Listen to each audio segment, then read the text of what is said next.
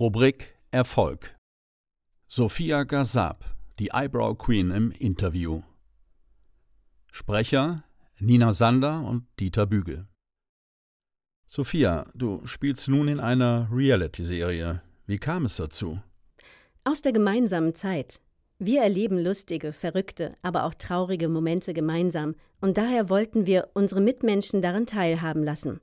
Nicht nur um unterhaltsam zu sein, sondern Tipps weiterzugeben, wie wir uns schminken oder eben die Zuschauer motivieren, etwas für sich zu tun. Denn nur so haben wir es auch für uns geschafft.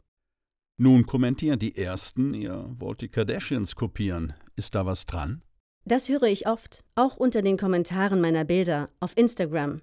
Die Kardashians sind eine Art Vorlage, Inspiration. So wie wir es für die Zuschauer sind. Wir werden auch immer gefragt, wo wir unsere Klamotten kaufen oder welche Make-up-Produkte wir verwenden. Das ist dann aber keine Kopie, sondern eine Idee bzw. Inspiration, die man sich holt. Wie wichtig ist Selbstinszenierung heute für Erfolg? Viel wichtiger ist doch, wie man sich selbst inszeniert. Dies führt dann zum gewünschten Erfolg. Denn die ist der Schlüssel. Ich halte mich gerne an den Satz, den einst Freddie Mercury in einem Interview sagte: It's my charisma, baby. Es sind verschiedene Faktoren, die einen hervorheben, wenn man sie auch dementsprechend umsetzt und so dann auch erfolgreich bleibt. Was glaubst du, wie weit kann es mit der Serie gehen? Wir sind authentisch und zeigen uns vor der Kamera, wie wir sind. Wir geben private Einblicke, die es sonst nicht gibt.